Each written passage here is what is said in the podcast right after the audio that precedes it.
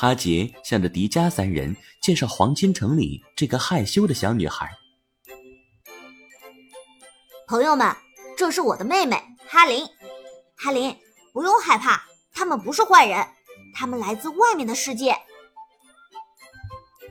哈林脸更红了。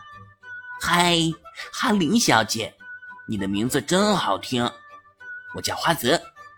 你脸这么红，是不是因为我太帅了，让你害羞了？没关系的，别紧张。就算你很喜欢我，也很正常啦。部落里来了客人，我我去把这件事告诉长老，他一定会很高兴的。说完，哈林就急匆匆的跑开了。啊，别走啊！你是被我帅走了吗？花泽，你的厚脸皮把人家吓跑了。忽然，一阵咕噜咕噜肚子叫的声音传来，大家一看，就见迪迦抚摸着自己的小肚子。哎呀，嘟嘟啊，你跟着我混，实在是委屈你了。迪迦兄弟，再往前走一段就有饭吃了。听到有饭吃，迪迦立刻来了精神，带着大家向前冲锋。Go go go！冲啊，兄弟们，都给我跟上，谁也不许掉队！花泽怀里面早就捡了好几块大金砖，累得气喘吁吁。哎哎，迪迦，你的精神病又犯了吗？花泽，你还是把金子放下吧，你家也不缺钱，捡这些回去干什么呢？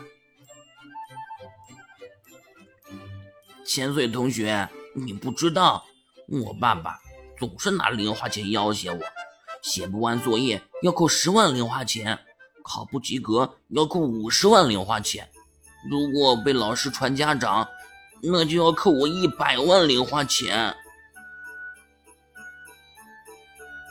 我的天啊，花泽，你真是不放过任何一个炫富的机会啊！有钱人的世界你不懂，反正从今天起，我有了这么多金子，以后再也不用害怕我爸了。不过，三分钟之后，花泽就放下了所有的金砖。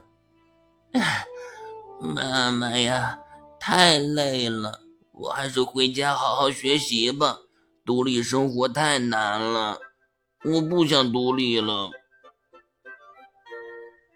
其实。黄金的自己也只有十几分钟，等迪迦他们适应了黄金城，再看到金子也没有太大的惊喜了。又走了一会儿，迪迦就闻到了食物的香气，他的口水像小河一样源源不断的流淌过来，洒满了黄金城的大街。天哪，迪迦，你的哈喇子都流到鞋上了，注意一点。哇！你们看，前方出现了一片大街小巷，里面遍布着各式各样、风格迥异的餐馆，而食物的香气就是从这些餐馆中飘出来的。你们可以随意进店里品尝食物，随便进，太棒了吧！对了，哈姐，我们吃东西的话，用什么付钱啊？不用付钱。我们部落的人都认为自己亲手烹制的食物能够成为他人生命的一部分，是十分神圣的事情。不要钱，白吃！哇，我喜欢你们部落呀！要不我在这里落户算了。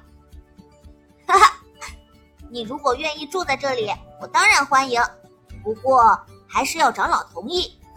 好嘞，没问题。既然不要钱，那我可就不客气了。我只有在做梦的时候才会来到这样的地方。迪迦冲进了离他最近的一家餐馆，大家也只好跟上他的脚步。才刚一进门，一个肥头大耳的男人就迎了上来，眼中闪着泪花。尊贵的客人，快请进。一定是女神大人的庇佑，让我能够为来自地心之外的客人亲手制作食物，实在是太荣幸了。啊哈，我们是名人嘞！看来那个叫哈林的小妹妹已经把我们来到黄金城的消息告诉所有人了。